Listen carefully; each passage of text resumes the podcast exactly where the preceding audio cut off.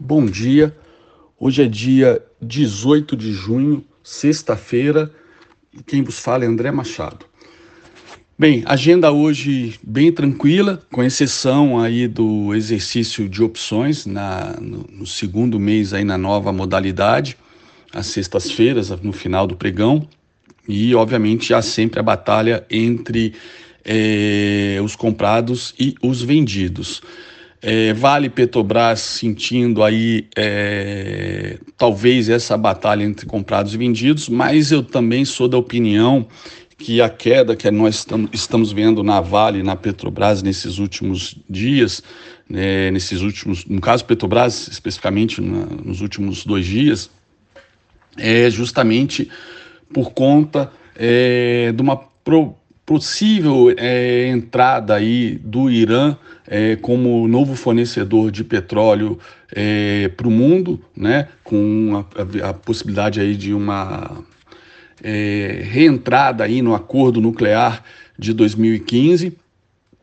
E no caso da Vale, é a questão aí da própria China querendo segurar os, os, preços das commodities, né? Já estamos vendo aí uma queda do minério de ferro há alguns dias, e não só o minério de ferro, mas todas as commodities que são negociadas é, globalmente, né, é, na Bolsa de Chicago, entre outras, é, vem sentindo já uma pressão de venda, porque realmente houve uma valorização muito exagerada é, do fundo aí da pandemia em março para cá. É, no caso, uma que eu tenho chamado a atenção já há alguns meses, que é a madeira de construção nos Estados Unidos, que subiu incríveis 585%, é, e isso é um sinal aí de alerta é, bem perigoso com relação a uma possível bolha imobiliária nos Estados Unidos, impulsionada pelos juros próximo de zero, né? Por isso a madeira de construção é, teve esse salto é,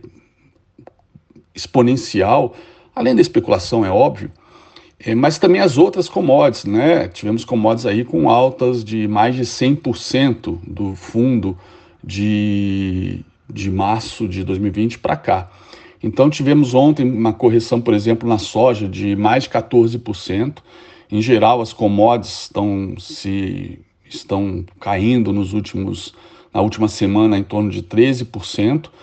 E isso por si só pode ser uma das razões aí de segurar, de jogar para baixo Vale Petrobras. Pode ser que hoje isso fique um pouco mais travado, haja um movimento de puxar para cima, mas eu acredito na tendência de baixa, numa correção aí para a semana que vem na, nas ações aí que são muito atreladas às commodities, né? como por exemplo também as siderúrgicas, metalúrgicas e siderúrgicas. É, mas tem um lado positivo, né? que isso já está sendo, inclusive, eu comentei isso essa semana e está sendo visto por alguns analistas, comentando isso após é, esse Copom Hawkish de quarta-feira, que apesar das expectativas de inflação terem é, subido, né, segunda-feira para cá já tivemos um boletim Focus é, aumentando sua projeção de inflação e também de Selic para esse ano e também para o ano que vem, mas boa parte dessa inflação também é, foi contágio das commodities, né? que afetam diretamente nossa cesta básica.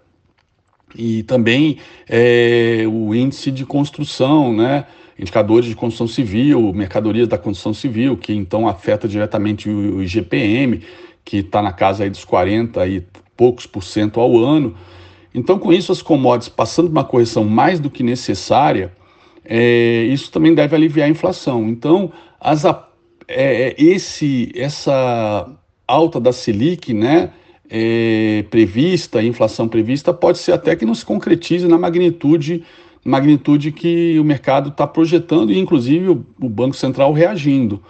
É, acho que o Banco, o Banco Central deve buscar esses juros neutro, porém, talvez, a, dependendo aí dos próximos, próximos números, né, é, nos próximos dois meses, a gente tenha talvez um arrefecimento dessa inflação. Se vai ser por conta do choque é, do que o Banco Central deu né, é, essa semana, ou, trans, ou já deixou endereçado para a próxima reunião em agosto, pode ser que seja por uma queda das commodities, que eu acredito que seja o principal fator inflacionário que a gente está vivendo aí em 2021, tá bom? Para hoje o cenário é esse. É, temos aí, vamos ver aí o impacto da, da privatização aprovada ontem da Eletrobras, né, no limite aí com 42 votos a favor. É, algumas, é, algumas como, é, qual termo? Desculpa, um segundo. É, pá, pá, pá. Hum, perdi o tempo. Não é, não é as emendas. É, bom, enfim, foi derrubado aí é, uma série de, de itens, destaques, perdão, tá aqui. A rejeição a todos os, os destaques da MP foi festejada ontem pelos investidores, tá? É, inclusive, especialmente a derrubada da emenda proposta pelo PT, que iria retirar as garantias da União a empréstimos, é, mesmo após a privatização, então isso vai tornar a privatização mais atraente, né, porque tira esse risco para o possível comprador. É, então, neste caso, passou, né, é, nesse momento sobe 6,5% a Eletrobras no aftermarket de Nova York, né, o, o, perdão, subiu 6,5% no aftermarket em Nova York ontem, a Eletrobras. É, vou até dar uma olhada aqui para ver quanto que está subindo no pré-market, uma vez que lá em Nova York há também um pré-market, né, quatro horas antes. Mais um segundo, peço desculpas. E, ADRs. Eletrobras. Eletrobras.